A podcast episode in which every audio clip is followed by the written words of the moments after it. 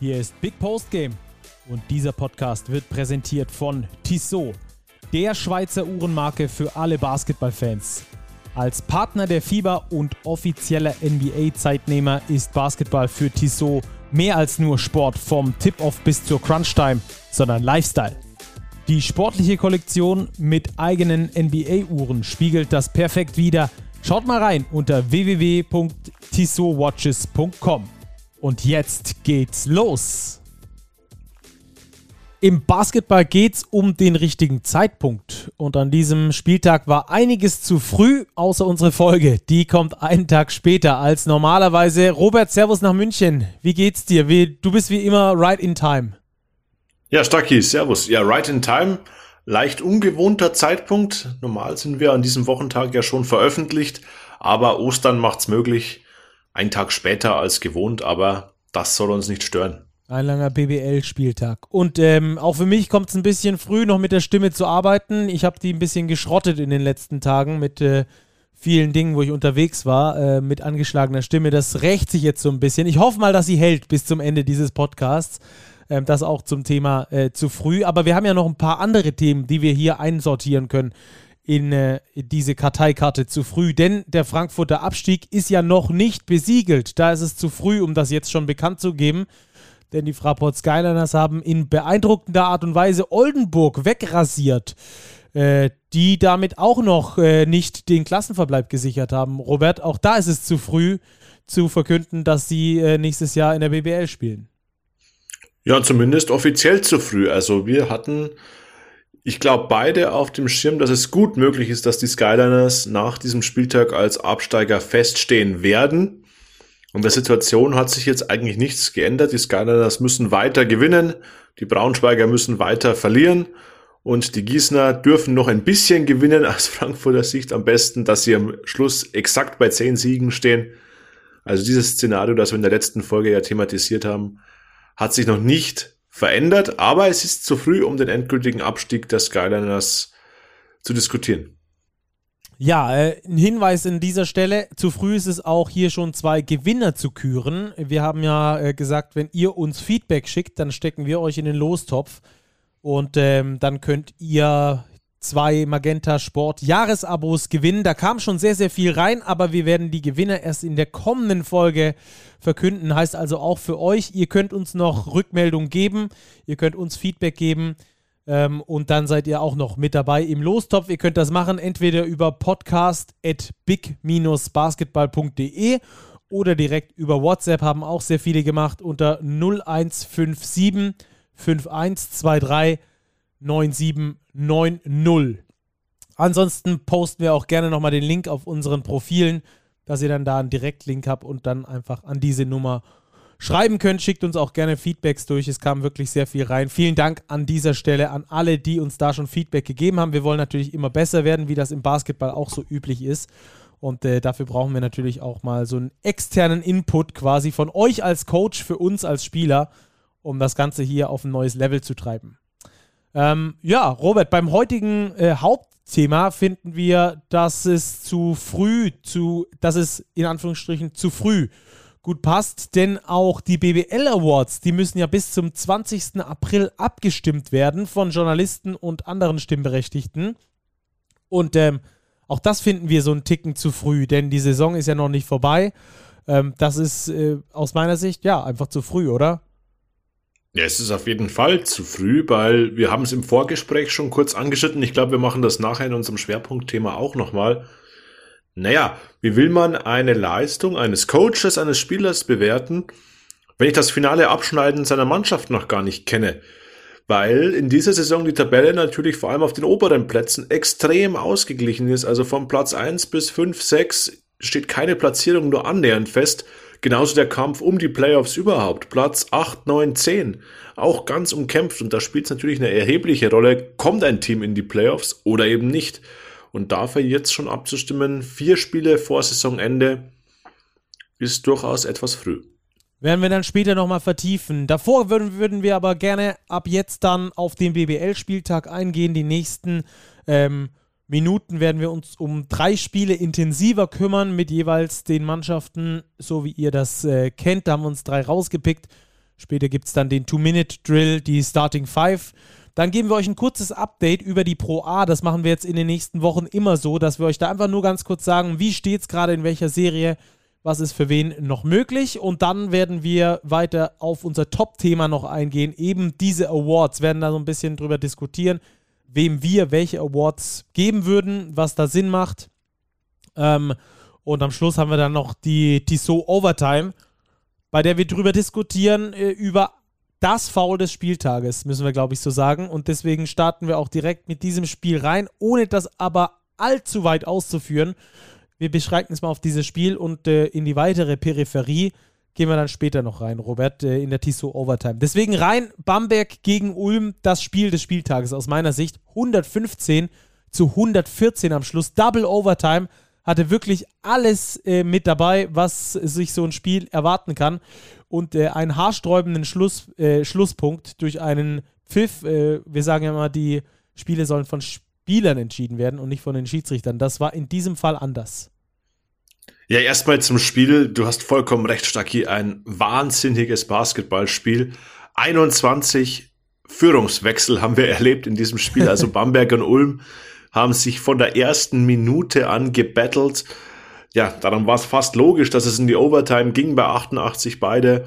Eine punktereiche erste Overtime, 15 zu 15, somit bei 103 zu 103 in die zweite Overtime.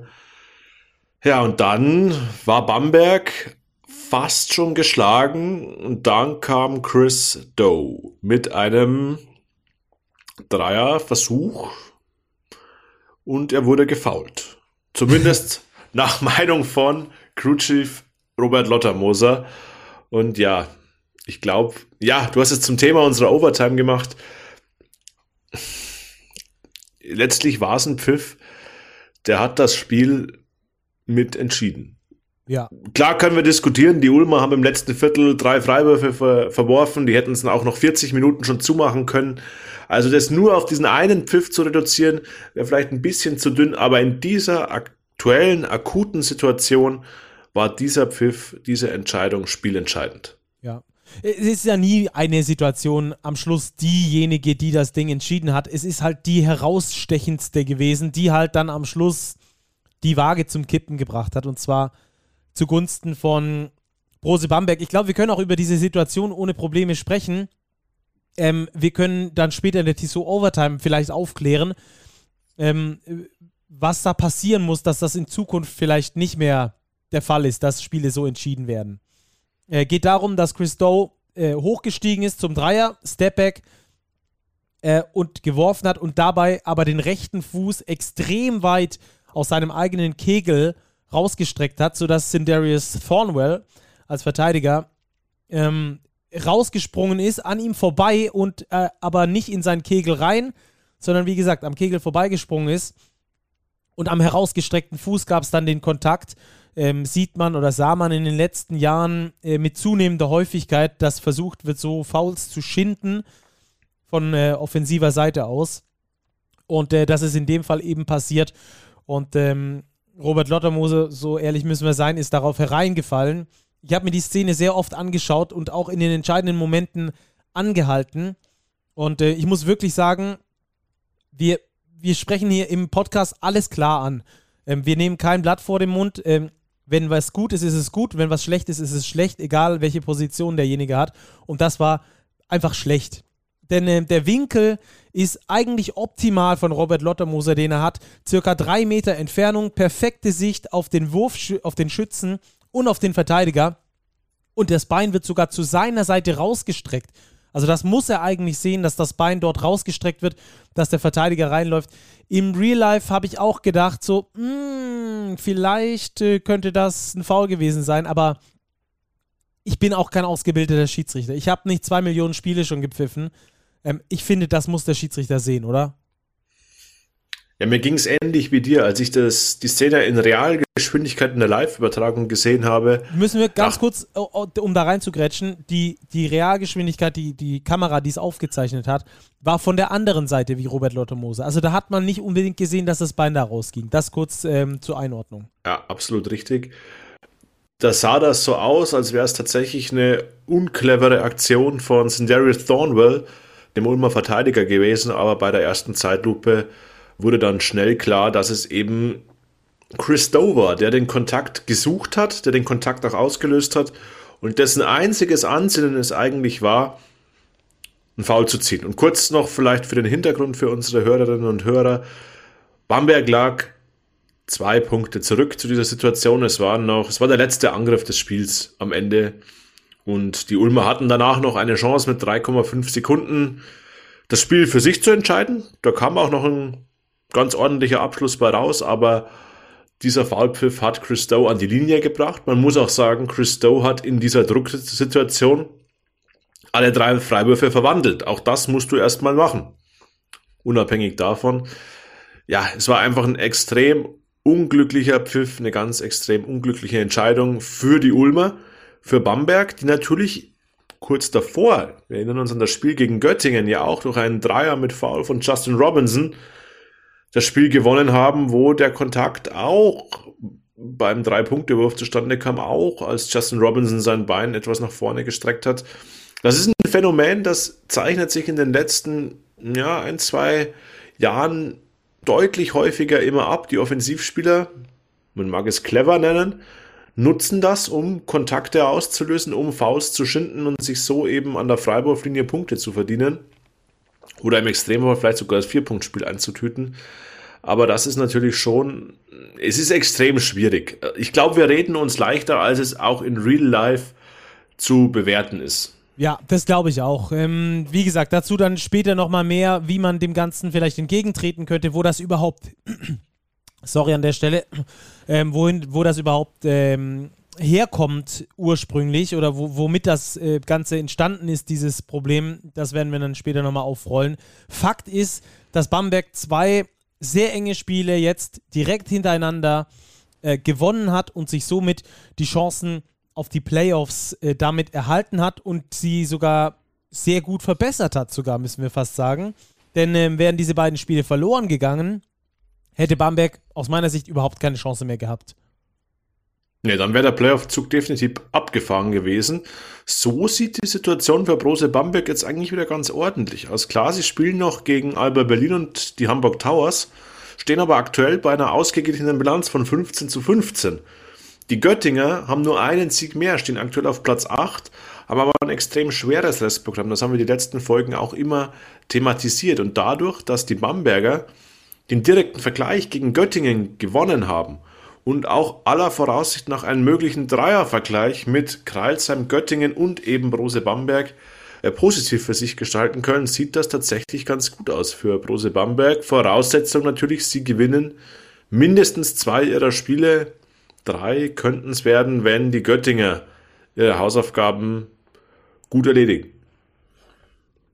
Ja, direkter Vergleich zwischen Kreilsheimer und Bamberg würde an die Kreilsheimer gehen und ähm, die haben noch zwei äh, Patronen mehr im Halfter. Ja, vielleicht die, die falsche pra Sprache zurzeit. Die haben ähm, noch zwei Spiele mehr. Machen wir es einfach. Ähm, die sie spielen können, im Gegensatz zu Göttingen und Bamberg. Die Kreisheimer nämlich erst mit 28 Siegen, äh, mit 28 Spielen Göttingen und Bamberg schon mit 30 Spielen absolviert. Ähm, Kreisheim mit 15 Siegen, genauso viele wie Bamberg.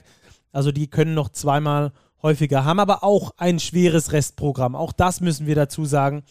Die Hakro Merlins ähm, haben zum Beispiel den direkten Konkurrenten Göttingen, sie haben die Ludwigsburger, sie haben Berlin, sie haben die Fraport Skyliners, ein Must-Win. Dann haben sie noch Ulm und die Niners Chemnitz, aber das sind halt trotzdem äh, 5, Schrägstrich 6, ja, 5, äh, Schrägstrich 4 Playoff-Mannschaften, die die Kreilsheimer noch spielen. Und es wird nicht unbedingt einfacher hinten raus. Also das ist ganz interessant. Ähm, sie haben sich damit die Chancen auf die Playoffs erhalten, die Bamberger, mit diesen beiden strittigen Entscheidungen, die jetzt mal zu ihren Gunsten gekippt sind äh, über die Saison. Hatten sie nicht mit den Schiedsrichtern jetzt, aber allgemein nicht ganz so viel Glück auch mit vielen Entscheidungen die Bamberger. Ähm, lass uns doch kurz auf die Ulmer schauen. Für die Ulmer ist es eigentlich so gut wie sicher, dass sie in den Playoffs landen. Sie sind weit genug vorne ähm, vor den, vor den äh, Plätzen 9 und 10. Andererseits ist es natürlich für Ratio Farm Ulm auch sehr wichtig, äh, gerade platzierungstechnisch, dass sie da äh, möglichst viele Siege holen. Ja, für die Ulmer geht es ganz klar um das Heimrecht in den Playoffs. Sie haben einen Sieg weniger auf dem Konto als die MHP Riesen Ludwigsburg auf Platz 4. Platz 4 garantiert hier Heimrecht in der ersten Playoff-Runde. Also das war auch für die Ulmer eine ganz bittere Niederlage und es war eigentlich sogar aus einem zweiten Gesichtspunkt eine ganz bittere Niederlage. Erstens aufgrund des Zustandekommens mit dieser unglücklichen Schiedsrichterentscheidung. Zweitens war es ein Double Overtime Spiel am Samstagabend und drittens, es war ein Double Overtime Spiel vor dem Do or Die Spiel im Eurocup am Dienstag, am Tag unserer Veröffentlichung dieser Folge. Und das ist natürlich, wenn deine Leistungsträger wirklich viele, viele Minuten gehen müssen. Jaron Blossom Game 46 Minuten abgerissen, Sindari Thornwell 39, Sammer J. Christen 37, Tommy Klepper ist 34. Das sind die Jungs, die auch in Badalona im Eurocup die Kohlen aus dem Feuer holen sollen. Und da ist natürlich schon, schon ungünstig, so viele Minuten an die Leistungsträger zu geben, dann das Spiel so unglücklich zu verlieren. Das ist wirklich ganz, ganz ungünstig gelaufen für Ratio vom Ulm. Ja, und äh, der nächste Gesichtspunkt ist natürlich auch nicht ganz zu vernachlässigen, denn ähm, man muss natürlich versuchen, so gut wie möglich sich in den Playoffs zu platzieren, denn es kann natürlich auch noch sein, wenn jetzt die Bayern und die Berliner vor allem, die keine Euroleague-Belastung mehr haben, noch weiter steigen in der Tabelle, dass man denen dann möglichst zumindest mal in der ersten Playoff-Runde aus dem Weg geht. Und dafür ist es natürlich immens wichtig, so weit oben zu landen wie überhaupt möglich, ähm, um da nicht in die Gefahr zu kommen, direkt in der ersten Playoff-Runde schon auf einen der beiden haushohen Favoriten in diesem Jahr wieder zu treffen. Also bitterer Abend für Ratio vom Ulm, ich glaube, das können wir so zusammenfassen. Und ähm, damit dann auch äh, weitergehen zum nächsten Spiel, oder? Ja, gehen wir weiter, Stacki. Das Kurzzeit-Live-Spiel am Ostermontag, wenn wir es so nennen wollen. Es war zwar, glaube ich, offiziell kein Kurzzeit-Live-Spiel, aber das war das Spiel, das den Spieltag rund gemacht hat. MLP Academics Heidelberg gegen Telekom Baskets Bonn. Die Bonner setzen ihren Lauf weiter fort. Neunter Sieg in Serie. Ja, damit aktuell die längste Siegesserie bei den Bonnern und das auch noch ohne PJC. Ähm, und der wird aufgefangen, oder sein Ausfall wird aufgefangen von einem dauerhaft starken Javante Hawkins. Ja, Wahnsinn. Der Mann war jetzt ja dreimal hintereinander in unserer Starting Five des Spieltags. Und er hat sich auch in diesem Spieltag wieder massiv um einen Platz beworben. Ich glaube, wir verraten später, ob es geklappt hat oder ob ihn doch jemand auf der Flügelposition den Rang auf, äh, abgelaufen hat. Er ist 39 Minuten gegangen, 26 Punkte, 6 Rebounds geholt, 2 Assists verteilt, wieder effektivster Akteur im Lager der Bonner. Also Javante Hawkins blüht jetzt zu dieser finalen Saisonphase wirklich extrem auf.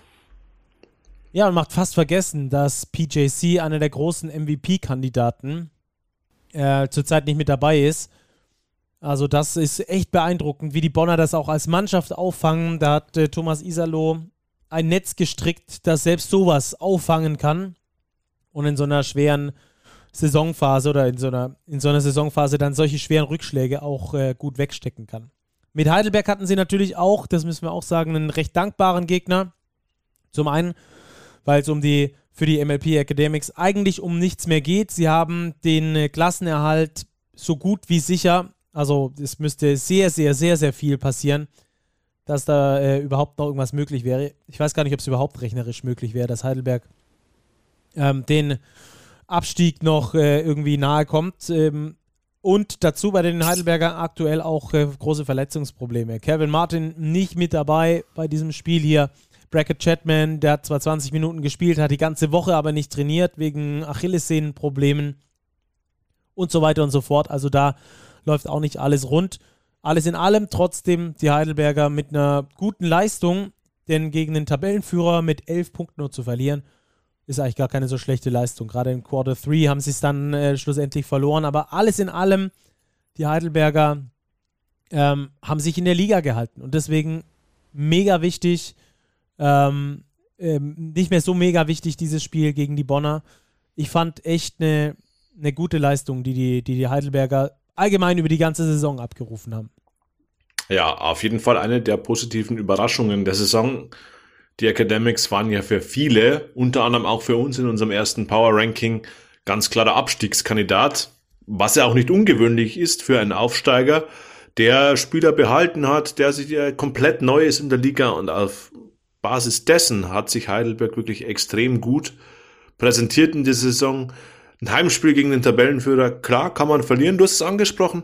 Sie haben die Viertel zwei und vier gewonnen. Auch das erste Viertel war relativ ausgeglichen. Im vierten, dritten Viertel mussten sie einfach abreißen lassen mit nur neun erzielten Punkten. Man hat gut die Probleme gesehen der Heidelberger in dieser Saison. Sie haben als Team nur neun Assists verteilt. Sie leben sehr viel von Einzelaktionen, von individueller Qualität, von Rob Lowery beispielsweise, von Würfen, von Jordan Geist. Brackett Chapman, normalerweise ein Spieler, der offensiv noch mehr Verantwortung übernimmt, konnte das in diesem Spiel jetzt nicht so tun, eben aufgrund seiner körperlichen Verfassung. Also das sind Punkte, an denen man in Heidelberg für die kommende Saison, glaube ich, arbeiten muss und arbeiten wird, einfach noch ein stärkeres Team zusammenzustellen. Das war jetzt wunderbar in dieser Saison. Sie sind super reingestartet. Es hat für den Klassenerhalt gereicht. Aber das, glaube ich, sind die Stellschrauben, die man jetzt im Sommer dann drehen muss.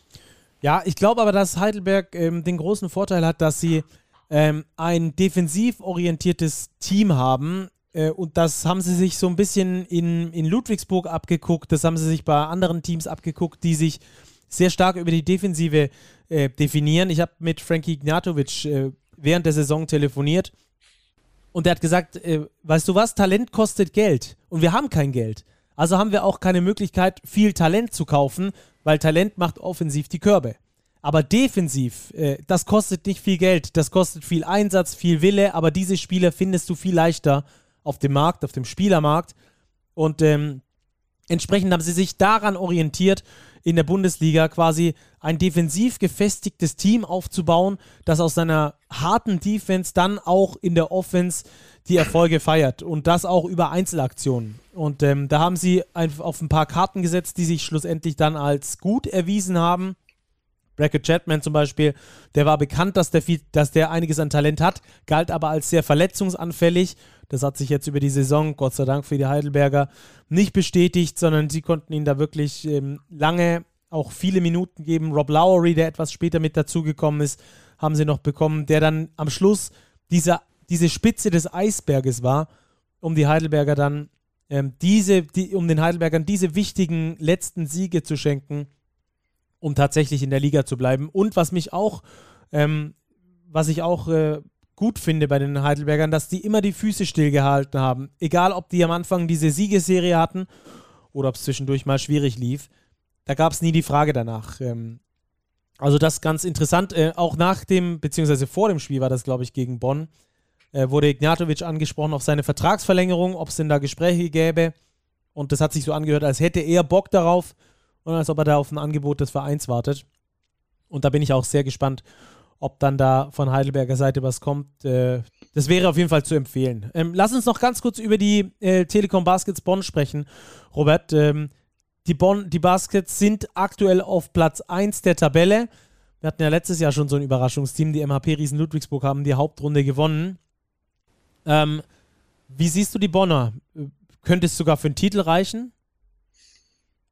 Natürlich kann es zum Titel reichen, wobei ich nicht davon ausgehen würde.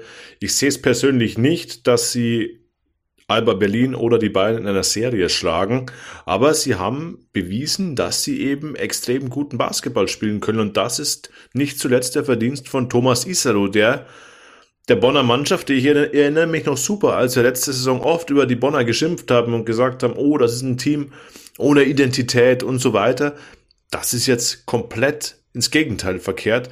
Bonn steht für attraktiven, für schnellen Offensivbasketball, eben für diesen Thomas Isaro Basketball, wenn wir ihn so nennen wollen. Ähm, mit Riesenabstand die beste Offensive der Liga, die sie stellen. Und das kommt nicht von ungefähr. Und sie gewinnen ihre Spiele, weil sie eben ein sehr gutes System haben und die Spieler haben, die in diesem System eben sehr gut funktionieren. Parker Jackson Cartwright allen voran jetzt auch Javonte Hawkins. Vielleicht noch ein Satz zu Parker Jackson Cartwright. Äh, seine Abwesenheit ist nicht verletzungsbedingt. Es handelt sich um einen Trauerfall in der Familie. Er ist in die USA gereist und wird zurückkehren. Man gibt ihm aber alle Zeit der Welt, die er braucht, eben bis er sich wieder in der Lage sieht, äh, nach Bonn zurückzukehren. Das nur am Rande. Also eine super Saison von den Telekom Baskets Bonn. Für mich auch eine der positiven Überraschungen. Ich hätte mit ihnen gerechnet, klar. Die Verpflichtung von Thomas Isalo im Sommer war ein Statement, dass es so gut funktioniert. Ich glaube, damit hätte niemand rechnen können. Ja, das ist einfach ein Match, denn ähm, Thomas Isalo, das ist bekannt, braucht einmal ein bestimmtes Budget äh, um da Mannschaften aufzubauen. Er ist jetzt keiner, der äh, junge Spieler extrem entwickelt, sondern einer, der sich die Spieler schnappt und das Beste aus ihnen rausholt. Ähm, das, Größte, das Größte aus ihnen herausholt. Das hat er auch bei den Bonnern richtig gut ähm, wieder geschafft. Gerade, du hast es gesagt, extrem offensiv orientierter Basketball. Lieber eine schnelle Entscheidung oder lieber eine, Fal eine falsche Entscheidung als eine langsame Entscheidung. Das ist ja seine, seine ähm, Prämisse, mit der er vorgeht. Also die, es muss, es muss klicken äh, in der Offense. Äh, man darf gar nicht drüber nachdenken, man muss automatisch reagieren. Dann äh, kommt man zum Erfolg. Und äh, das zeigt sich dann einfach, du hast es gesagt, äh, beste Offensive mit Abstand. 121,1 äh, Punkte auf 100 Angriffe gerechnet. Also das Offensivrating die nächsten Teams, die dahinter kommen, sind Bayern und Alba mit 115,7 und 115,6. Also sechs Punkte Unterschied auf 100 Angriffe gerechnet. Das ist gigantisch und spricht dafür, wie gut die Bonner in dieser Saison funktionieren. Äh, dazu eine harte Defense. Ob es für, für einen Sieg in der Serie reicht, ich wage es auch stark zu bezweifeln, aber gefährlich sind die auf jeden Fall für jeden Gegner in den Playoffs. Ähm, da sind sie übrigens schon qualifiziert als eine von drei Mannschaften, die schon sicher in den Playoffs stehen, neben Bayern und Alba. Dann ähm, würde ich sagen, wir. Ah, kurzer Hinweis. Extra habe ich mir notiert. Ähm, falls ihr euch ähm, die Euroleague-Sonderfolge von uns noch nicht angehört habt, die kam letzten Donnerstag raus, dann jetzt gerne nochmal reingehen oder nach dieser Folge hier. Wir haben die Euroleague Playoffs, die Matchups für euch nochmal extra aufgearbeitet mit Demont Green war eine sehr unterhaltsame Folge. Alle vier äh, Matchups und natürlich ganz im Besonderen auch äh, das Matchup der Bayern gegen Barcelona, die ja dann am Dienstagabend startet, diese Serie. Ähm, da also gerne nochmal reinhören. Letzten Donnerstag gab es da das große Euroleague Playoff Special. Ja, Stacki, das wird ein Wahnsinns-Basketballabend, dieser Dienstagabend, weil die Bayern, Barcelona, wir haben es angesprochen, Tip-Off im Palau Blaugrana 21 Uhr. Davor kann man sich wunderbar Armani Mailand gegen FS anschauen. Das ist die Serie, die auch mit Demont Green als die am engsten einzuschätzende Serie bewertet wurde. Also das wird super interessant. Wer lieber auf Eurocup steht, 20.30 Uhr, die von uns angesprochenen Ulmer zu Gast bei Juventud Badalona also das sind drei wirklich europäische Knaller, die wir da vor der Brust haben. Und wer noch früher einschalten will, 18 Uhr, YouTube, Klusch gegen die MHP Riesen Ludwigsburg, Do or Die, Champions League Playoffs. Spiel 3 vor 10.000 äh, verrückten Fans in Cluj. Auch das auf jeden Fall ein Highlight, glaube ich. Also der Dienstagabend sollte basketballtechnisch gerettet sein. Also ab 18 Uhr nichts mehr vornehmen. Genau. Wir haben jetzt aber noch ein bisschen was vor. Robert, letztes Spiel, was wir ausführlich behandeln wollen, und zwar Würzburg gegen Gießen.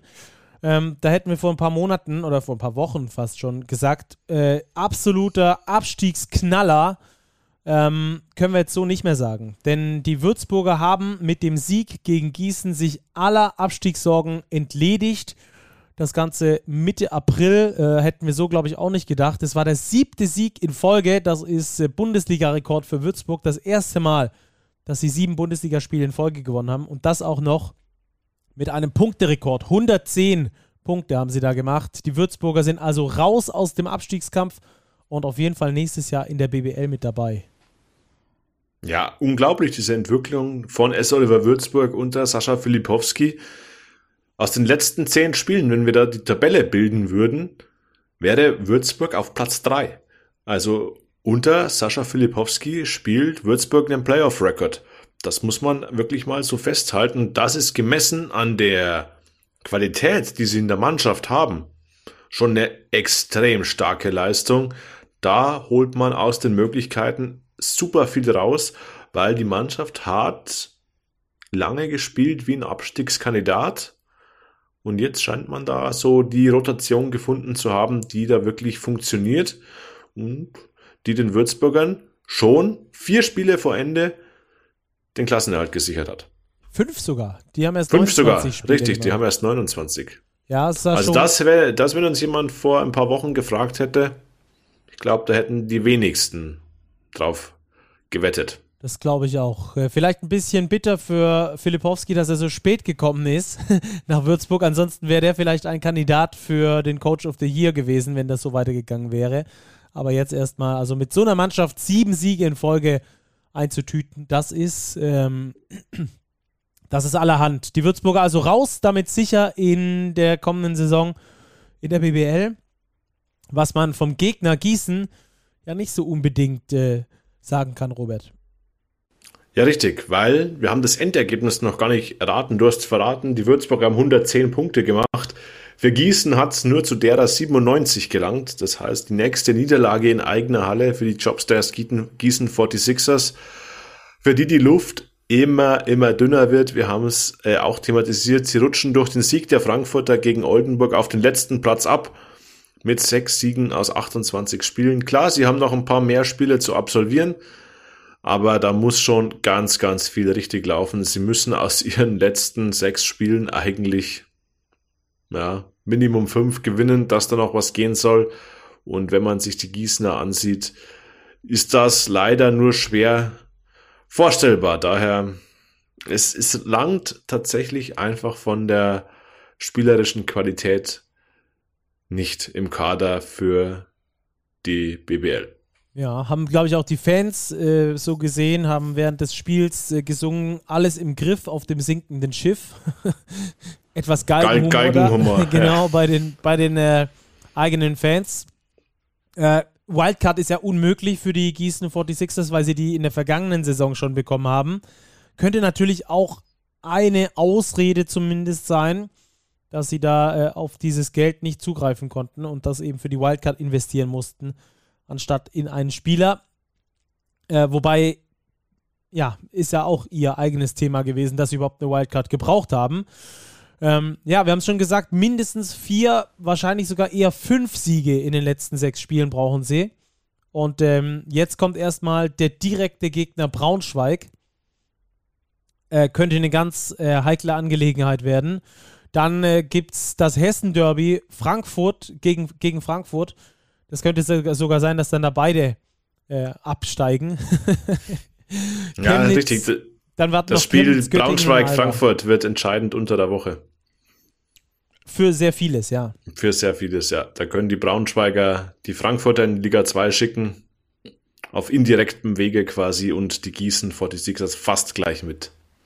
Ja, also Braunschweig könnte sich äh, aller Sorgen entledigen. Die haben zuletzt auch nicht mehr ganz so stabil gewirkt, äh, stehen bei zehn Siegen, genauso wie der MBC, aber halt immer noch vier vor Gießen und äh, drei vor den Fraport Skyliners plus direkter Vergleich. Bei übrigens nur noch drei Spielen, die die Fraport Skyliners haben. ähm, ja, äh, Gießen hat aber den direkten Vergleich gegen den MBC gewonnen und Braunschweig im Hinspiel nur minus zwei, äh, mit minus zwei verloren. Also auch da könnten sie den direkten Vergleich holen. Also so einen kleinen Ticken Resthoffnung könnte es vielleicht dann, äh, dann nochmal geben, aber es ist wirklich sehr, sehr klein. Ähm, McCollum, mal wieder mit einem guten Spiel, 15 Assists verteilt, ist so die einzige Konstante aus meiner Sicht, aber nächste Saison, selbst wenn Gießen drin bleiben sollte, auf überhaupt keinen Fall mehr dort. Oder? Nein, mit, mit Sicherheit nicht. Ich bin sehr gespannt, wo Kendall McCallum nächste Saison spielen wird. Ich würde mich freuen, ihn weiter in der BBL zu sehen. Bin aber noch unsicher, wo er denn so gut hinpassen würde. Also ich könnte ihn mir beispielsweise gut in Ludwigsburg vorstellen. Ich könnte mir ihn auch vielleicht in Ulm vorstellen.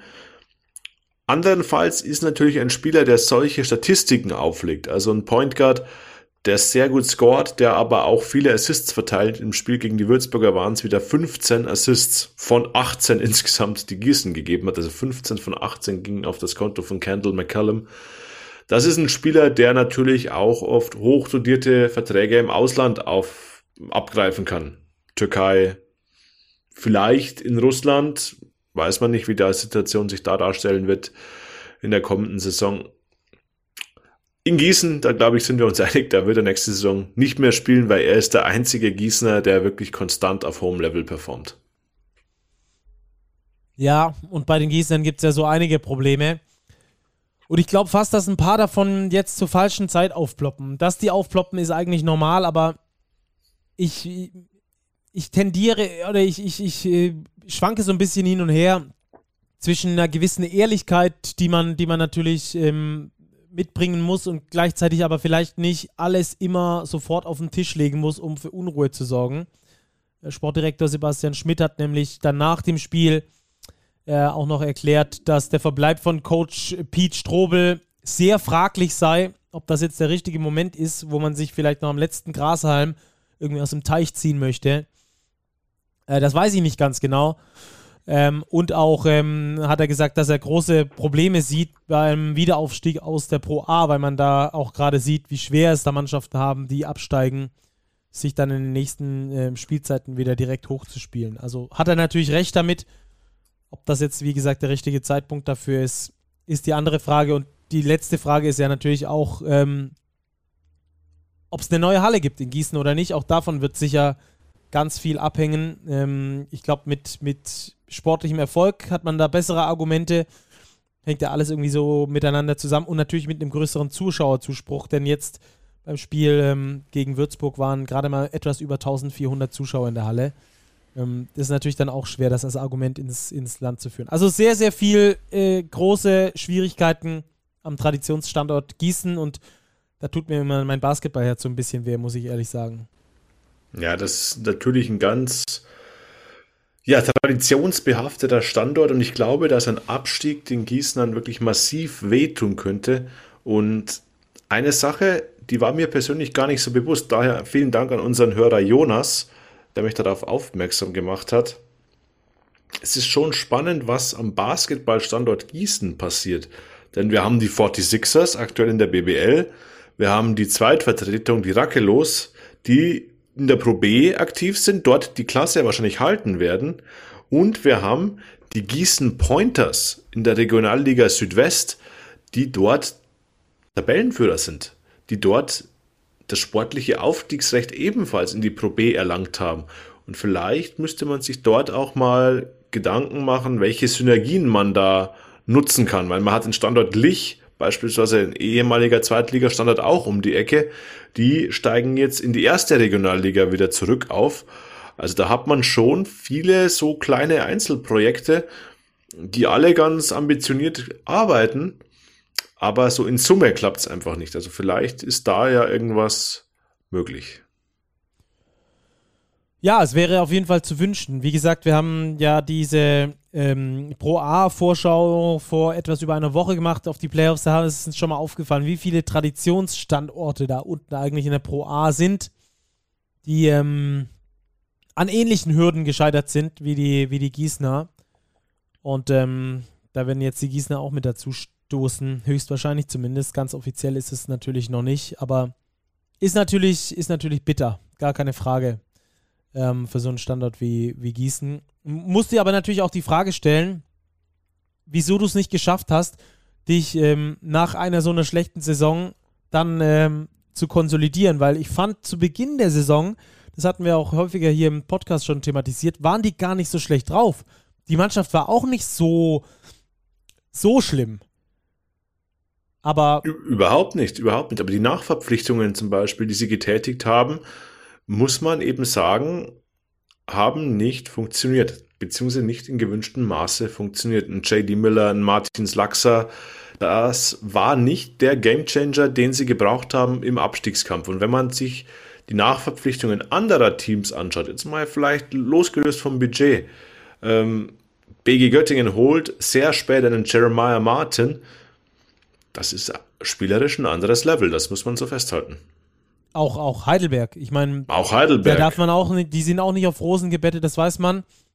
Aber die haben Rob Lowry etwas später noch mit dazu geholt. Die haben sich einen Kian Anderson, der jetzt dort, ja, jetzt auch nicht perfekt funktioniert, aber in Gießen war das was anderes. Hatten mit Kian Anderson ihre Probleme, hatten mit, äh, mit Big John Bryant ihre Probleme, den sie dann zum MBC abgegeben haben.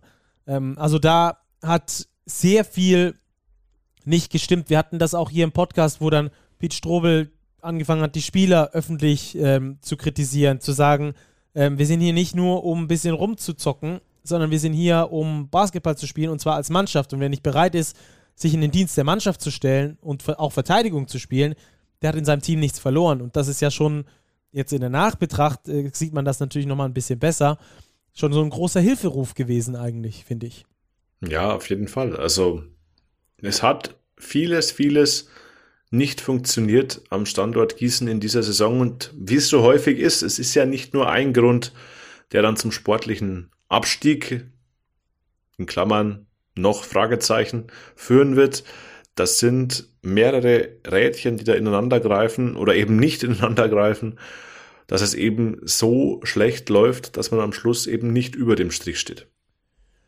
Robert, lass uns rübergehen zum Two-Minute-Drill, dass wir auch noch nachher unser Top-Thema etwas ausführen können. Und ähm, da gehen wir dann mal steil mit Kreilsheim gegen Bayreuth. Die Kreilsheimer gewinnen mit 90 zu 85 und vor allem im Schlussabschnitt drehen sie mal wieder auf, schaffen es, die Partie zu ihren Gunsten zu drehen. Jaron Lewis mit einem ganz starken Spiel.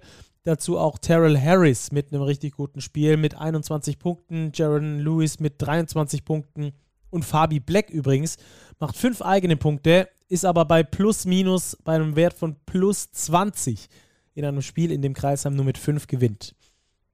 Sieht man einmal mehr seinen äh, Einfluss auf das Spiel. Bei Bayreuth läuft es einfach gerade katastrophal. Die haben die schwierigste Zeit in ihrer Saison überhaupt, obwohl sie eigentlich sehr lange äh, auf so viele Spieler verzichten mussten. Auf die müssen sie jetzt nicht mehr verzichten, auf einen Großteil davon zumindest. Und trotzdem äh, läuft am Schluss irgendwie immer gegen sie.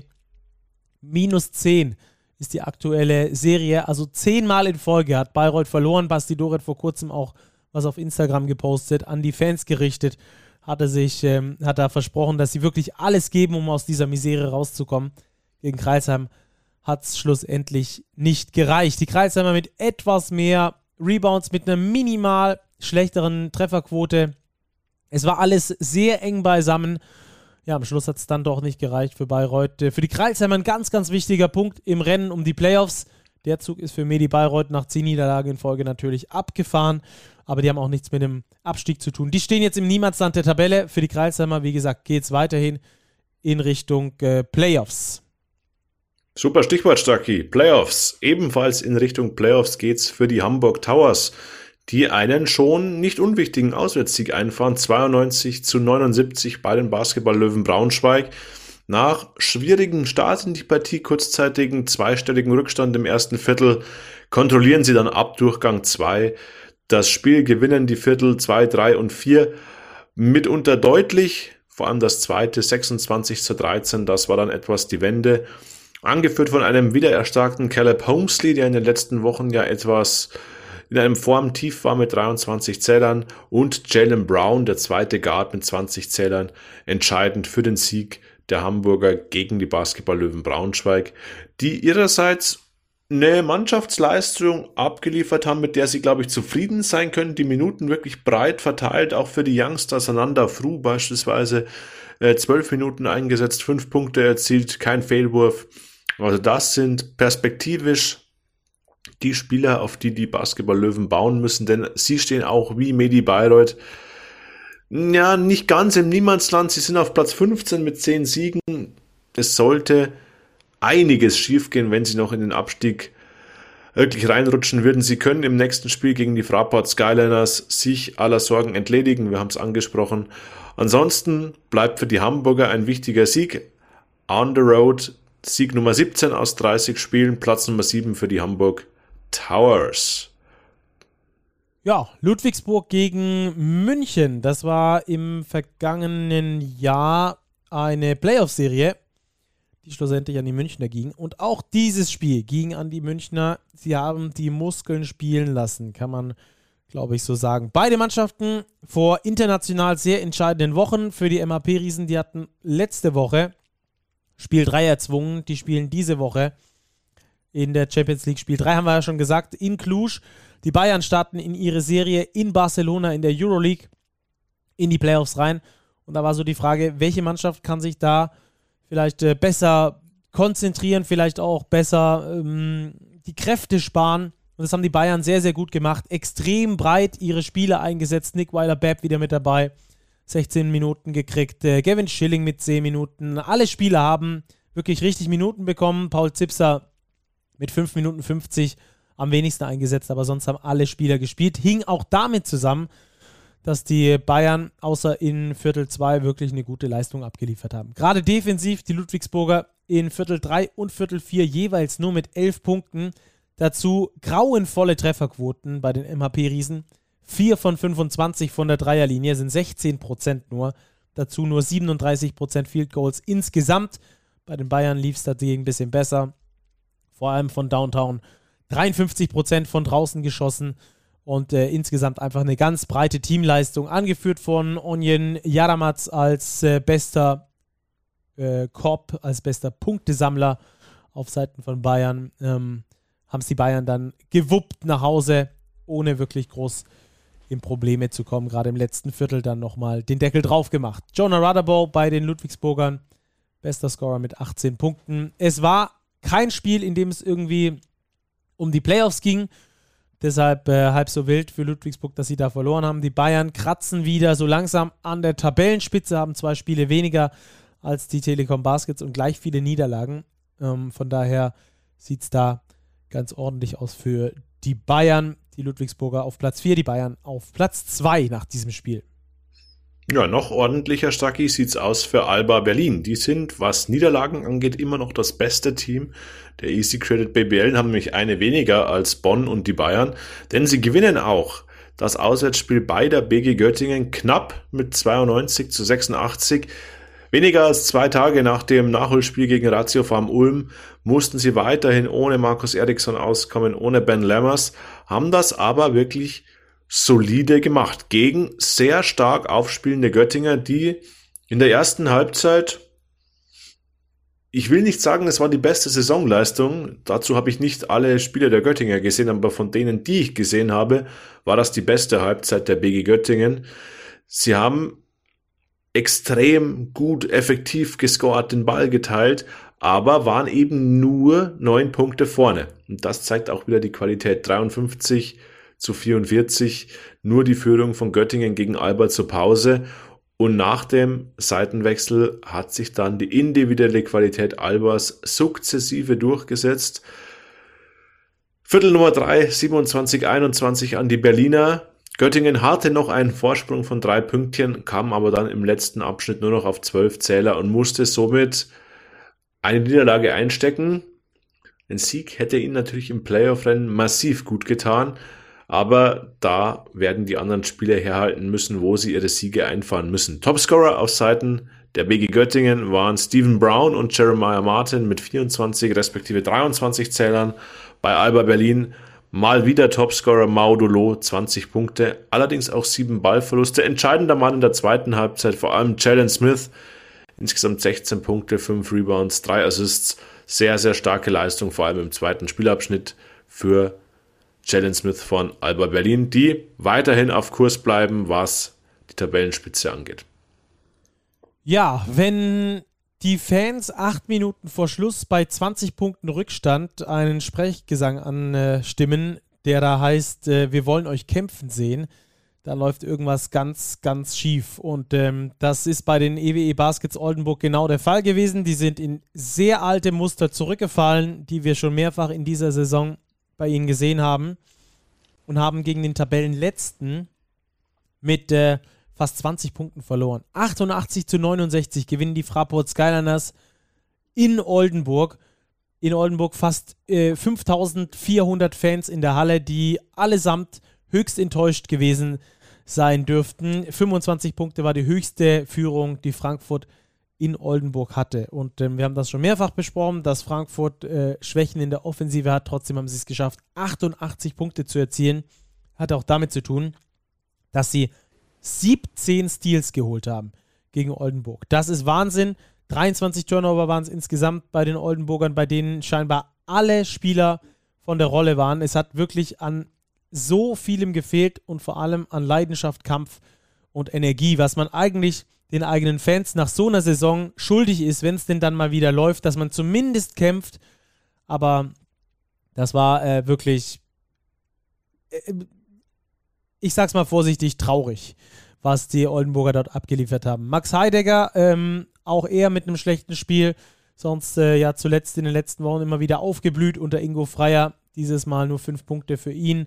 Ähm, der einzige positive ähm, Spieler der, oder der Spieler, der positiv aufgefallen ist, war Phil Pressey, ähm, der zumindest mal mit 19 Punkten auftrumpfen konnte und keinen ganz schlechten Plus-Minus-Wert hatte, genauso wie Reggie Lynch, aber alles in allem unterirdische Leistung von Oldenburg gegen Fraport Skyliners, die sich damit ähm, noch den allerletzten Funken Resthoffnung erhalten haben. Die Oldenburger übrigens hätten mit einem Sieg den Klassenverbleib sicher machen können haben sie verpasst. Die Fraport Skyliners wären bei einer Niederlage die abgestiegen gewesen. Auch das wäre zu früh gewesen. Also von daher die Frankfurter weiter mit Hoffnung, die Oldenburger weiter mit Sorgen in einem Match, äh, in dem die Fraport Skyliners endlich mal ihr Potenzial abrufen konnten. Es hing nicht nur damit zusammen, dass Oldenburg an diesem Tag schlecht war, sondern auch die Frankfurter, die mal gut gespielt haben, gut auch zusammengespielt haben, ähm, 20 Assists insgesamt verteilt haben und äh, fünf Spieler, die doppelt, also Double Digit gescored haben. Will Cherry war der Anführer mit 21 Punkten in dieser Riege. Alles in allem leben die Frankfurter noch. Äh, sie sind noch in der BBL. Und äh, wie lange das noch der Fall ist, das wissen wir nicht genau. Das hängt auch vom Spiel der Braunschweiger unter der Woche gegen Gießen ab. Da wird wahrscheinlich den äh, Konkurrenten aus Gießen die Daumen gedrückt, äh, bevor es dann am Wochenende zum Hessen-Derby geht. Vielleicht zum letzten Hessen-Derby für lange Zeit in der BBL. Wir wollen es nicht hoffen. Die Fraport Skyliners auf jeden Fall einen Platz nach vorne gerückt, stehen jetzt auf Platz 17 in der Tabelle vor Gießen und äh, der Gegner Oldenburg, die stehen auf Platz 14 mit elf Siegen nach 31 Spielen. Jo, Stacki, dann machen wir den Spieltag rund mit dem letzten Spiel ein weiteres Derby. Der MBC empfing die Niners Chemnitz zum Eventspiel in der Quarterback Immobilien Arena Leipzig vor 3800 Zuschauern, gab aber wenig zu feiern für den MBC. Nach einem punktereichen Spiel, vor allem in der ersten Halbzeit, setzen sich die Niners Chemnitz am Schluss 96 zu 89 durch ja, lange Zeit ausgeglichenes Spiel, das die Niners aber doch irgendwie kontrolliert haben. Der MBC kam nicht entscheidend dran, konnte das Spiel eben nicht rumdrehen und bleibt somit im Tabellenkeller stecken auf Platz 16 mit weiterhin 10 Siegen. Es war jetzt auch schon wieder die dritte Niederlage in Serie. Topscorer bei den Niners Chemnitz war Franz Massenet, der gegen seinen ehemaligen Arbeitgeber 23 Zähler aufgelegt hat exzellent geworfen hat von außen, auch am Brett ähm, gut unterwegs war, kaum zu halten war für die Wölfe. Auf deren Seite Jamel Morris mal wieder Topscorer war mit 23 Zählern, gefolgt von Goran Huskic mit 17 Punkten durch den Centerspieler. Unterm Strich ein verdienter Sieg der Niners Chemnitz, die weiter voll auf Playoff-Kurs liegen, aktuell mit einer Bilanz von 19 zu 10 auf Platz 6 der Tabelle, punktgleich mit Ratio vom Ulm, die den direkten Vergleich allerdings gewonnen haben, aktuell Fünfter sind. Das wird noch spannend hinten raus, auch die Platzierungen, wer dann auf wen trifft. Ähm, Freue ich mich schon sehr drauf. Auf die nächsten Wochen, die wir hier auch zusammen im Podcast verbringen werden. Robert, jetzt aber erstmal noch zum Abschluss dieses Spieltages die Starting Five. Wer hat es diesmal geschafft? Ist Javante Hawkins zum vierten Mal mit dabei? Quadruple-Double? Nein. Ha, Nein. Wer hat ihn getoppt? Wer hat ihn vom Thron gestoßen? Es hat ihn tatsächlich Jaron Lewis vom Thron gestoßen. Also Javonte Hawkins war ganz knapp davor. Ich gehe mal wieder positionsgetreu vor. Point Guard Jalen Smith. Ich habe ihn gelobt für seine Leistung in der zweiten Halbzeit. Beim Sieg der Albatrosse in Göttingen insgesamt 16 Punkte, 5 Rebounds, 3 Assists für ihn. Plus-Minus-Wert von plus 16, der beste im Team der Albatrosse. Also Jalen Smith, entscheidender Faktor für den Auswärtssieg der Berliner in Göttingen. Dann gehe ich mit Cameron Hunt, der bei S. Oliver Würzburg seit Wochen vor allem im Scoring einen überragenden Job macht, auch wieder 28 Punkte beigesteuert hat, nur 10 Field Goal Versuche für gebraucht hat, also extrem gut geworfen, sehr effektiv agiert, Effektivitätswert 30. Cam Hunt hat sich definitiv eine Nominierung für den Starting Point Guard verdient. Und dann eben angesprochener Jaron Lewis von den Hakro Merlins Kreisheim, der eben 38 Minuten abgerissen hat, 23 Punkte aufgelegt hat, 6 Rebounds, 5 Assists und somit für mich einen Tacken höher einzuschätzen war als Javonte Hawkins, auch weil das Spiel für die Kreilsheimer noch bedeutsamer war als das Spiel der Bonner in Heidelberg. Auf der Power Forward Position gehe ich mit Rashid Moore von den Fraport Skyliners, der 15, 11 und 7 aufgelegt hat bei keinem einzigen Ballverlust. Also beste Saisonleistung von ihm. Ähm, plus minus wird auch plus 14. Das stattlich für den ja, überlebenswichtigen Sieg für Frankfurt. Und auf der Center-Position habe ich mich für Akil Mitchell entschieden von Brose Bamberg, der zwar nur 23 Punkte und 12 Rebounds geholt hat im Vergleich mit Jaron Blossom Game von Ulm, der ja 37 Punkte aufgelegt hat, den kürzeren gezogen hat, aber er hat eben vor allem auch in der Overtime wichtige Plays gehabt, die Bamberg durchaus zum Sieg verholfen haben. Daher Akil Mitchell, mein Starting Center der Woche, neben Jalen Smith, Cam Hunt, Jaron Lewis und Rashid Moore. Beep, beep. Ciao. Also das war es erstmal vom Spieltag. Danke Robert für deine Starting Five. Werdet ihr dann auch auf den sozialen kan Kanälen finden. Dürft dann dort auch äh, gerne mit uns diskutieren, wenn ihr was anders seht. Wenn ihr sagt, Mensch, Hawkins muss da mit rein, dann schreibt uns das da gerne drunter. Auch warum, einfach mit Begründung, nicht äh, Biertisch äh, Philosophie da einfach nur dagegen schreien, sondern liefert uns Argumente. Wir diskutieren sehr gerne mit euch, auch auf unseren privaten Profilen. Also ähm, seid da immer herzlich willkommen, uns da eure Meinung zu sagen. Wir wollen mit der Community interagieren und das kriegen wir nur so hin. Ähm, kurzes Update jetzt zur Pro A. Äh, Robert, da läuft ja eine Serie schon. Tübingen gegen Bremerhaven. Die Tübingen haben zu Hause gewonnen, zuletzt in Bremerhaven gewonnen, führen diese Serie jetzt mit 2 zu 0. Die anderen sind noch nicht losgegangen, denn es gibt ja noch ein Nachholspiel. Ja, das ist verrückt. Also, ich habe mich echt gewundert, warum jetzt diese eine Serie jetzt genau gestartet hat. Man hätte meiner Ansicht nach schon auch warten können, dass alle Serien parallel laufen. Aber gut, das liegt einfach daran, dass die Rostock Seawolves ja in Corona-Quarantäne waren. Das war auch das Thema, als wir unsere Pro, Pro gesendet hatten.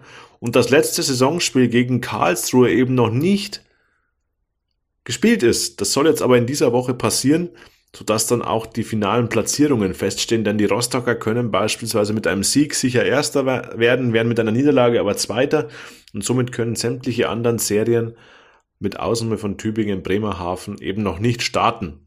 Das soll aber gegen Ende der Woche passieren. Daher aktuell nur Tübingen 2-0 vorne gegen die Eisbären Bremerhaven. Auch das ähm, ja dann äh, der Dienstag Basketball-Dienstag, wo vielleicht nochmal interessant werden könnte. Übrigens auch interessant, äh, Tübingen und Bremerhaven können nur deshalb gegeneinander spielen, weil entweder Tübingen Erster und Bremerhaven Achter ist oder Tübingen Zweiter und Bremerhaven Siebter. Das geht nur zeitgleich durch diese Konstellation und deswegen durften die schon beginnen, wobei noch nicht mal klar ist, ob 1 gegen 8 oder 2 gegen 7 gerade gespielt wird. Auch das eine interessante äh, Fakt dazu. Ähm, dann würde ich sagen, wir gehen rüber zu unserem Top-Thema, zu den Awards. Und das ist ein ganz spannendes Thema. Wir wurden ähm, als Journalisten angeschrieben, doch bitte unsere Stimmen abzugeben. Bis zum 20.04. ist das noch möglich. Und ähm, ich habe heute abgestimmt und ähm, habe mir dann da nicht noch bis äh, Mittwoch Zeit gelassen. Ich habe gedacht, das muss ich vor dem Podcast machen ähm, dass ich das dann, äh, dass ich dann da auch drüber sprechen kann. Wir haben äh, alle Kategorien heute aufgeführt und ich muss schon sagen, es hat mich tatsächlich ein bisschen gewundert, was es für komische Kategorien dieses Mal gab und was für elementar wichtige Kategorien auf der anderen Seite runtergefallen sind, oder Robert? Ja, Kurzes, schmerzloses was, was, soll, was, soll, was soll man dazu sagen? Ja, ähm, wir diskutieren jetzt gleich über den Most Clutch Player über das Most Fun Team to Watch, über den Most Fun Player to Watch. Aber wir diskutieren nicht nur über das Most Fun Team to Watch, sondern auch über das Most Surprising Team. Und zwar nur positiv. Nur positiv. Gab bestimmt auch negative Überraschungen. Man denke nur an Oldenburg. die keiner so lange im Keller erwartet hätte. Ja, Stacki, du legst vor, äh, schlägst die Kategorie vor, womit legen wir denn los? Machen wir gleich. Ähm, wir haben eine Sprachnachricht geschickt bekommen und die will ich unbedingt einspielen. Die ist nämlich von Rupert Fabig, von unserem ähm, Big-Redakteur, Big-Autor, ähm, der eine sehr differenzierte Meinung zu dem Thema hat, äh, was ich super gut finde und deswegen hören wir da mal ganz kurz rein. Hallo Stacki und Robert. Ihr wollt wissen, wer MVP werden soll?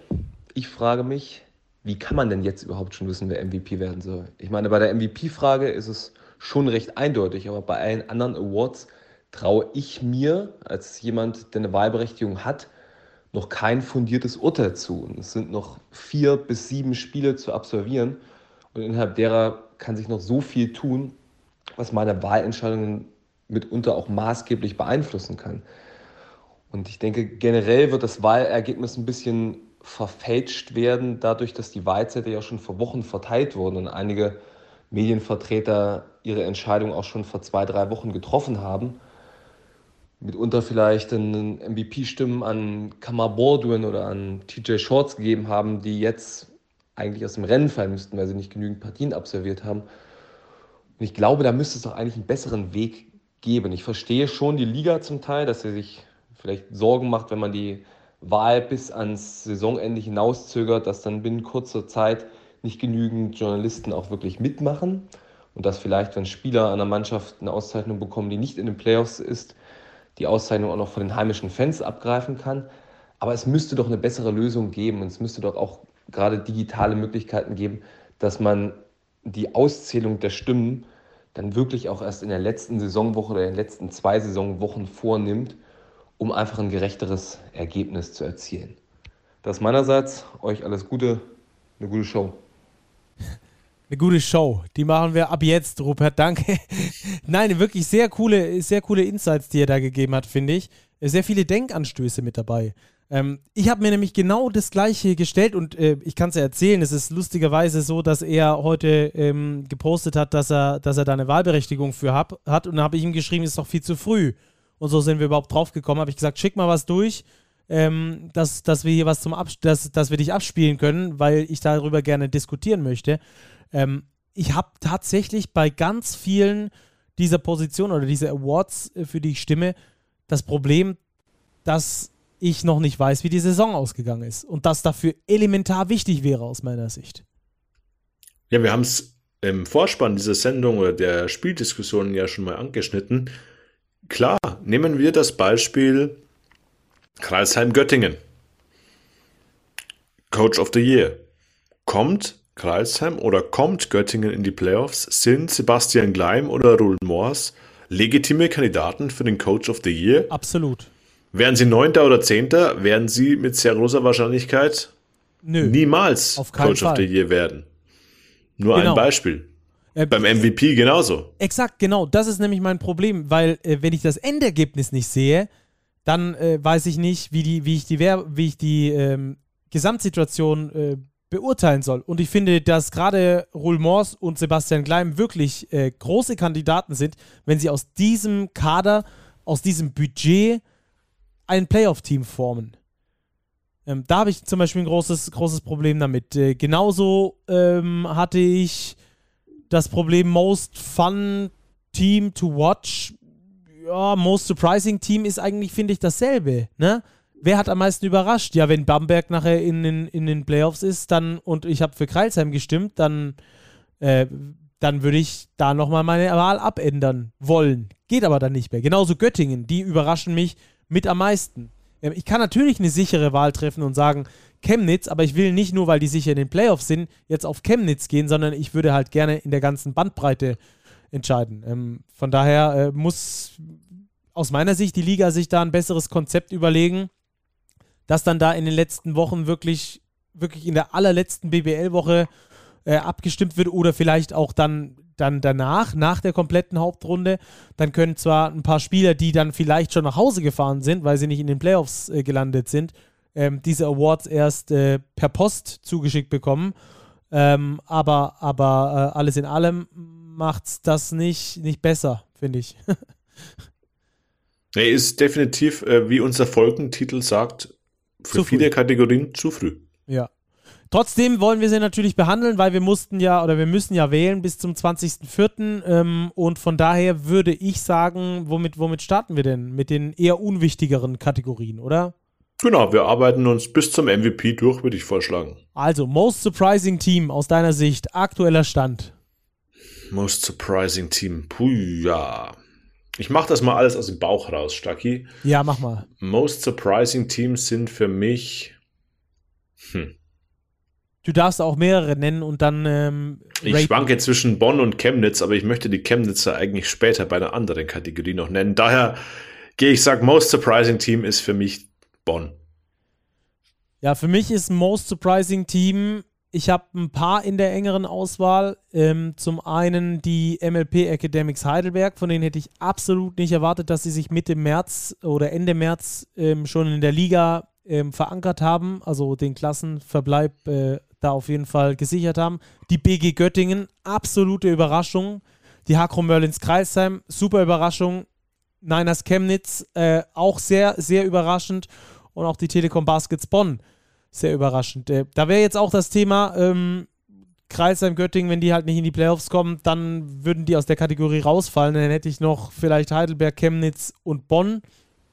Und ähm, ich würde mich, glaube ich, tatsächlich für die Bonner entscheiden, weil die eben sowas von überperformen. Die stehen aktuell auf Platz 1. Wenn das jetzt die Abschlusstabelle wäre, ähm, würde ich definitiv Bonn sagen. Ja, das ist wieder der klassische Fall, den wir gerade diskutiert haben. Als ich jetzt deiner Argumentation gefolgt bin, würde ich auch sagen, schließt Bonn auf Platz 1 oder 2 ab, würde ich die Bonner wählen. Geschieht das nicht und Göttingen kommt auf 8 in die Playoffs, würde ich in diesem Fall ähm, an die BG Göttingen meine Stimme vergeben. Ja. Okay, ähm, most fun team to watch. Welches Team das hat sind, dir am meisten Spaß Das gemacht? sind für mich die Niners Chemnitz. Und da würde ich das ähm, ohne Abstriche das zu früh und Saison noch nicht zu Ende machen. Für mich sind die Niners Chemnitz ein unfassbar attraktiv spielendes Team, was auch begründet, dass sie eine positive Überraschung sind. Hast du abgestimmt, Stacki? Ich würde auch die Niners, Niners Chemnitz sagen. Also ich habe auch ja, Niners Sie haben einen super Coach mit Rodrigo Pastore.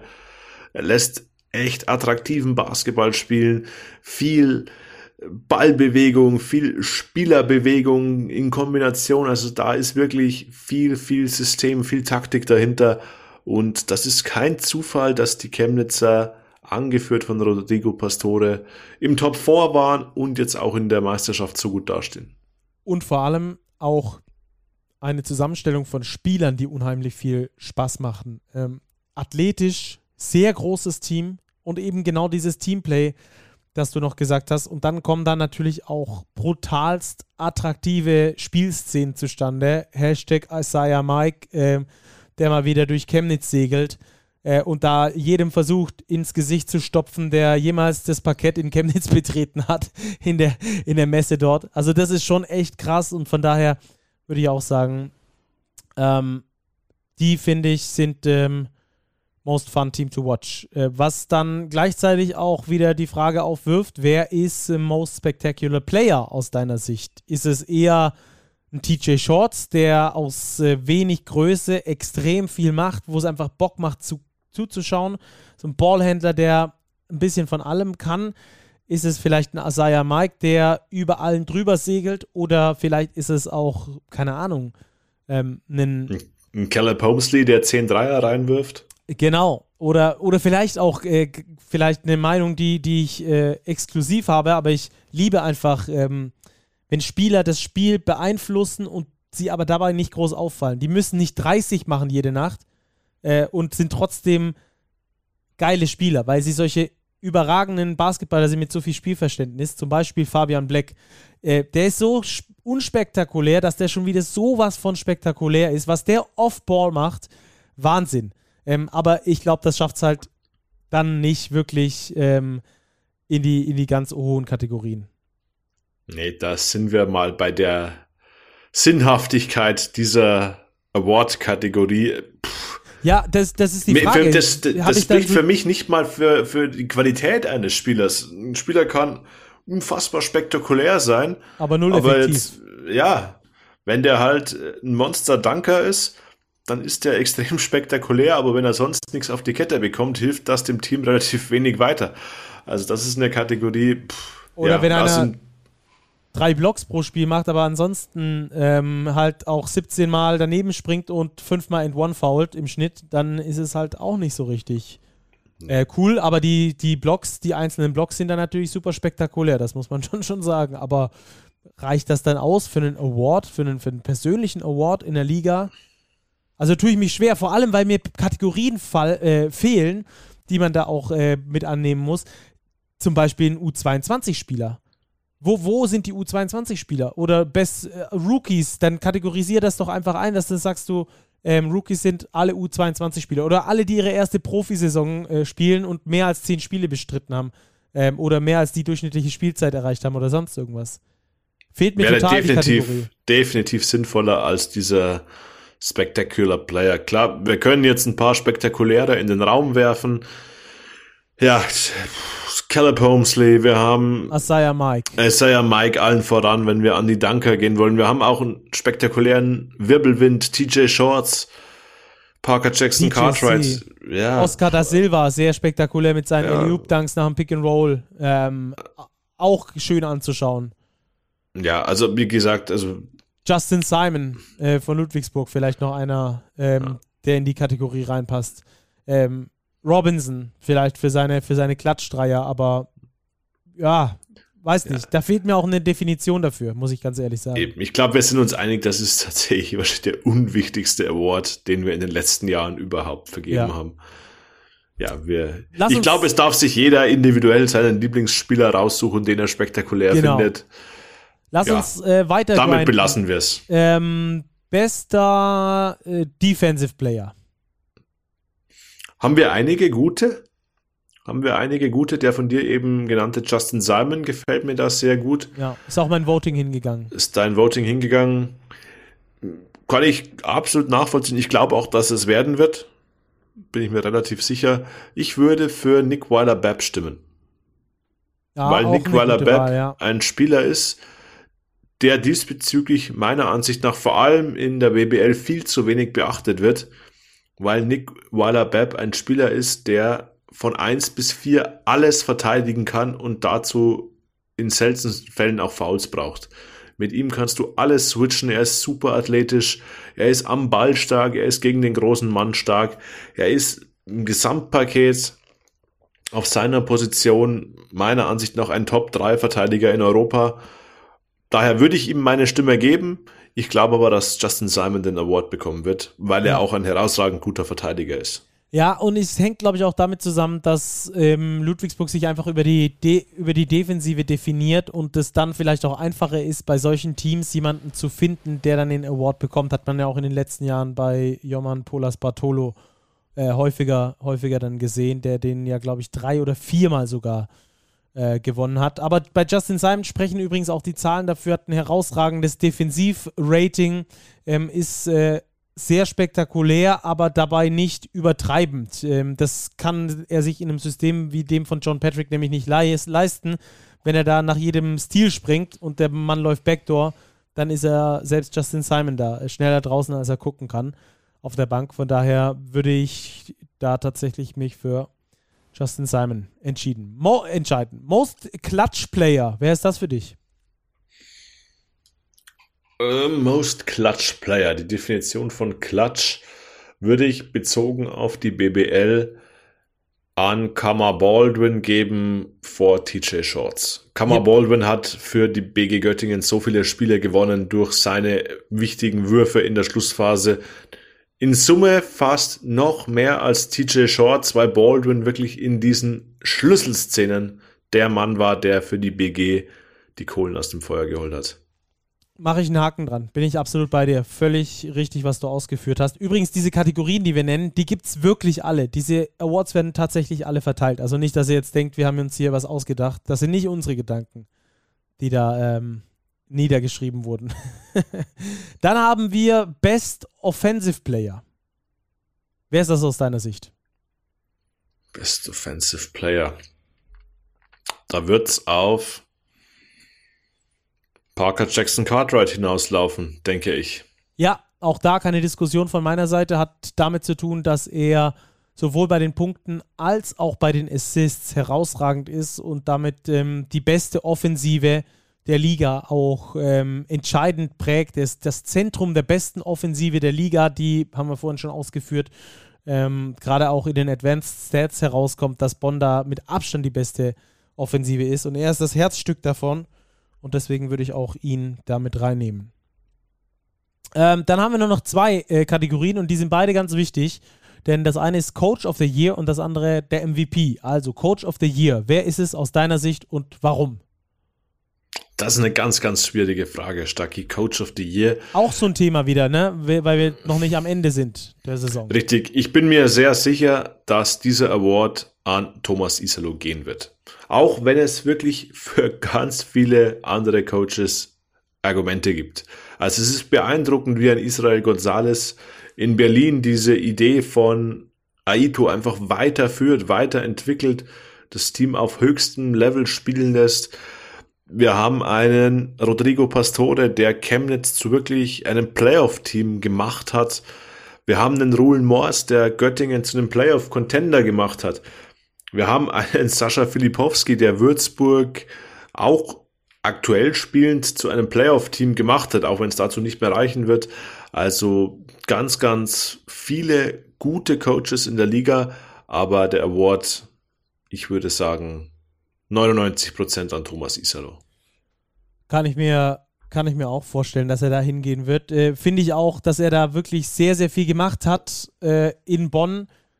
Andererseits muss man, finde ich, immer schauen, und deswegen habe ich nicht für Thomas Isalo gestimmt, wer was aus was macht. Ähm, damit ist natürlich die Argumentation auch so ein bisschen ab, ad absurdum geführt, dass äh, quasi mit Bonn mit einem ganz guten Budget, die müssen oben dabei sein und wenn sie es davor nicht waren, ist ihre Schuld und wenn sie da oben sind, dann, dann äh, haben sie halt mal ein normales Jahr gespielt. Das will ich gar nicht äh, in die Richtung drängen, denn ich finde, die Bonner spielen eine außerordentliche Saison mit richtig guter Leistung, deswegen wäre Thomas Isalo bei mir auch ganz oben mit auf dem Zettel, genauso wie Rodrigo Pastore, was du gesagt hast.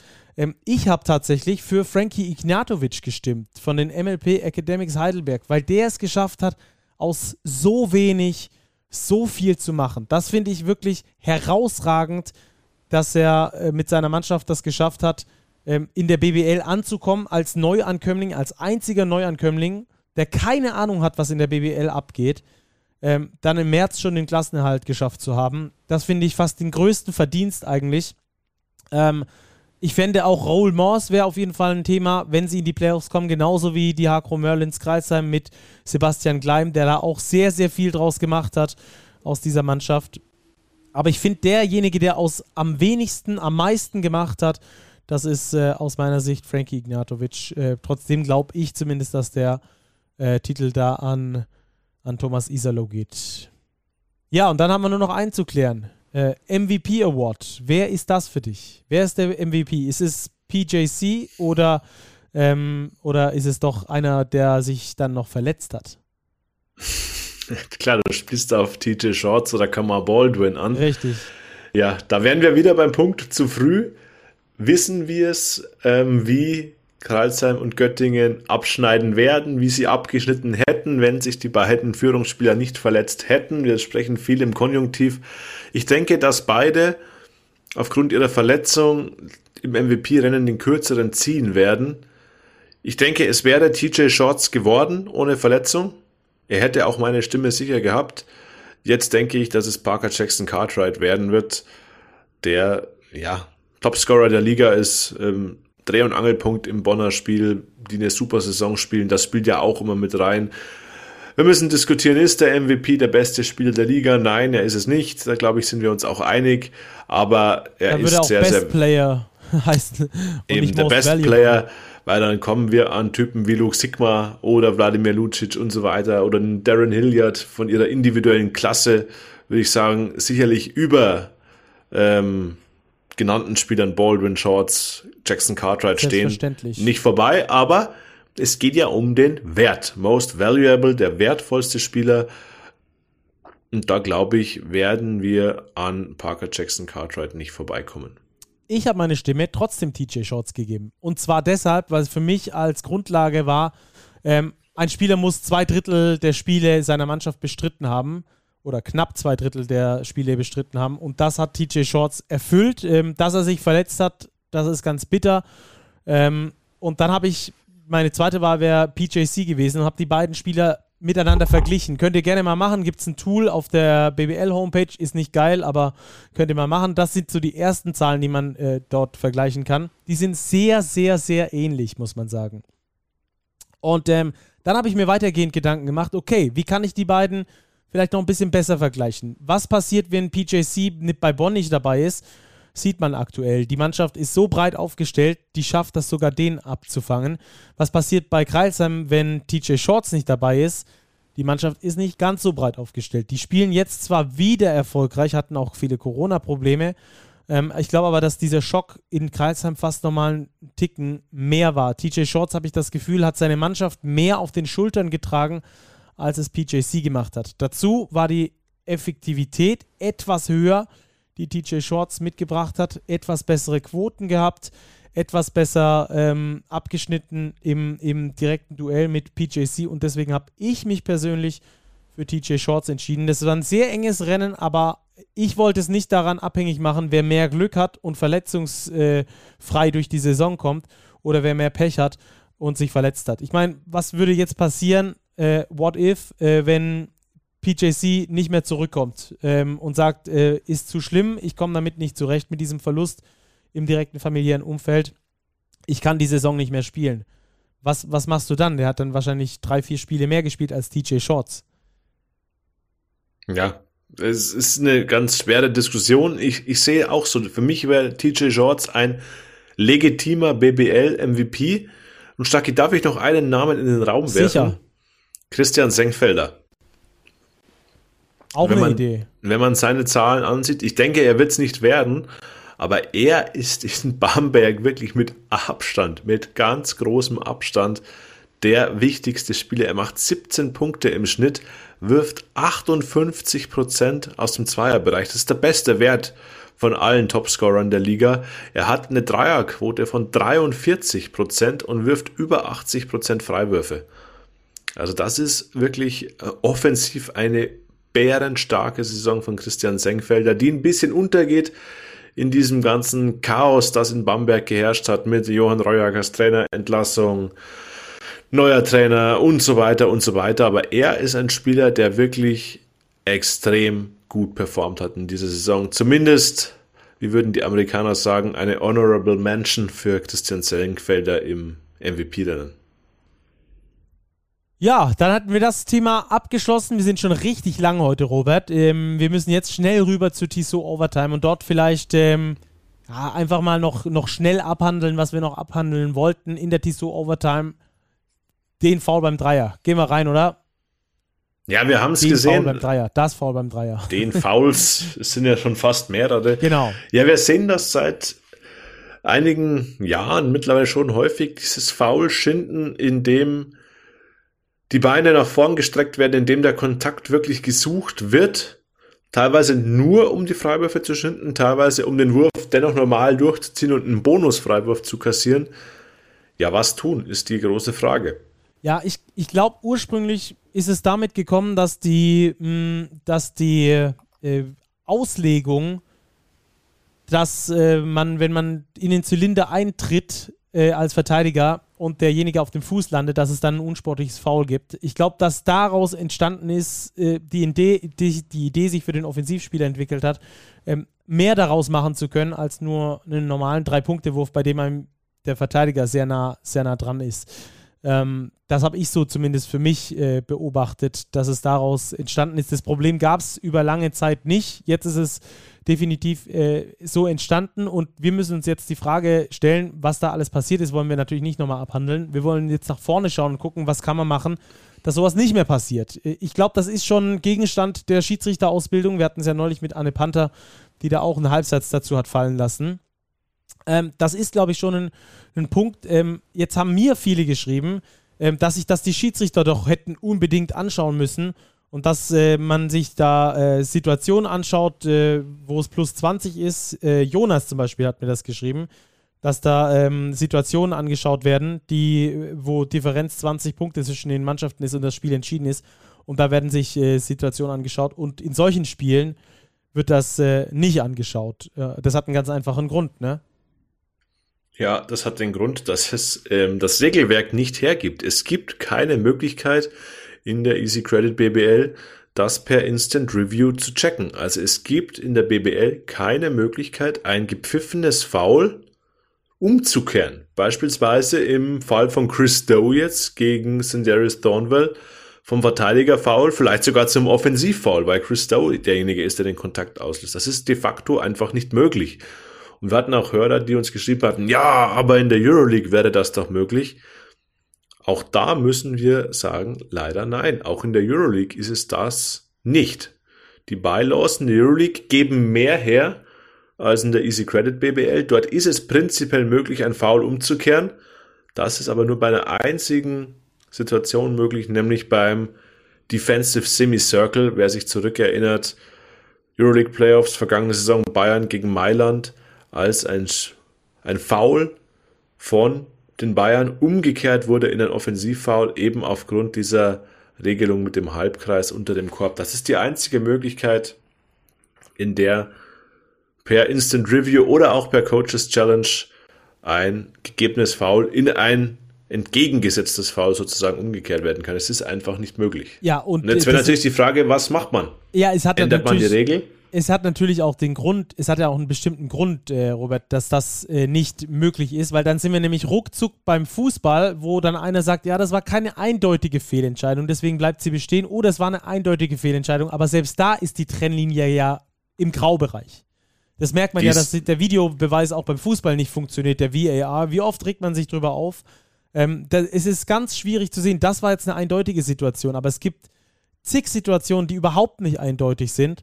Und ähm, dann der Sprung, das Foul nochmal umzukehren, wäre auch falsch. Ähm, von daher glaube ich, weil du schon gefragt hast, wie kann man es ändern, ähm, ich glaube einfach, dass das noch größerer Gegenstand der äh, Schiedsrichterausbildung sein muss und ähm, dass man eine gewisse Ungerechtigkeit, eine Tatsachenentscheidung im Basketball zu einem gewissen Maße auch akzeptieren muss. Es ist nicht anders möglich. Wir sind alle Menschen äh, wir machen alle Fehler, auch in den falschen Entscheidungen. Auch Schiedsrichter sind unter Druck, wenn es am Schluss in der Crunch-Time solche Entscheidungen gibt.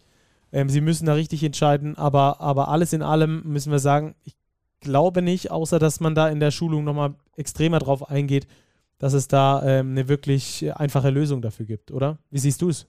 Ja, das sehe ich ganz genauso. Ich sehe es auch ganz problematisch, wenn man jetzt einführen würde, dass es per Videobeweis überprüft werden könnte, weil eine eindeutige Fehlentscheidung im Basketball ist wirklich bei Foul-Situationen. Offensivfoul, Defensivfoul. Da reden wir ja nicht jetzt nur über Kontakte beim Dreier, sondern eben, sondern eben auch über Blocking, Charging-Situationen. Da, da geht's um Millimeter, um Sekundenbruchteile und da werden wir ganz selten hundertprozentige Fehlentscheidungen haben. Daher wird das nicht funktionieren. Man muss vielleicht noch mehr den Fokus darauf legen in der Ausbildung, da hast du, oder in der Schulung der Schiedsrichter und auch in der Ahndung dieser Situationen, um vielleicht da tatsächlich vielleicht mal häufiger das Offensivfoul wirklich zu ziehen. Dass die angreifenden Spieler auch lernen, dass es eben nicht so geht. Klar, Schiedsrichter Anne Panther hat es uns damals erzählt, leben natürlich in einem gewissen Spannungsfeld immer. Die Spieler versuchen für sich das Maximum rauszuholen. Und wenn das Maximum in einer Situation drei Freiwürfe sind, dann versucht ein Spieler, die rauszuholen. Und die Schiedsrichter müssen eben genau schauen, ist das jetzt ein geschundenes Foul? Ist das wirklich ein Foul? Und wir sprechen ja über Profi-Basketball. Das ist eine extrem hohe Geschwindigkeit. Darum will ich jetzt auch gar nicht den Schiedsrichtern hier einen Vorwurf machen, weil ich wäre der Letzte, der mich mit Pfeife aufs Feld stellt und von mir behaupten würde, ich würde das sofort erkennen. Nie im Leben. Daher größten Respekt, was die Schiedsrichter überhaupt alles sehen, aber vielleicht dort noch mehr Augenmerk drauflegen. Ja, und spricht ja auch dafür, dass wir jetzt als Leuchtturm quasi über diese letzten beiden Spiele oder vor allem über das letzte Spiel von Bamberg sprechen und zuvor so lange nicht drüber sprechen mussten. Also das ist ja auch was, was äh, durchaus positiv zu bewerten ist, äh, dass da schon eine gute Arbeit geleistet wird. Schlussendlich war es ein Fehler in dieser Situation, das müssen wir natürlich auch offen ansprechen, wenn es so war, aber alles in allem nicht zu ändern. Ich glaube, mit dieser kleinen Ungerechtigkeit müssen wir zurechtkommen. Robert, wir waren heute mega lang und deswegen würde ich sagen, wir verabschieden uns jetzt hier. Ähm, war ja auch eine Dienstagsfolge. Die Dienstagsfolgen werden immer lang, aber wir sind ja immer montags für euch da. eben, eben, außer es ist Ostern. Genau. Also von daher, ja, viel Spaß in dieser europäischen Basketballwoche. Es gibt wieder jeden Tag jetzt auch schon Playoff-Basketball zu sehen. Ja, ich freue mich sehr. Macht's gut, äh, schaut viel Basketball und bleibt vor allem sportlich. Bis ganz bald. Wir hören uns hier bei Big Post Game. Ciao, ciao.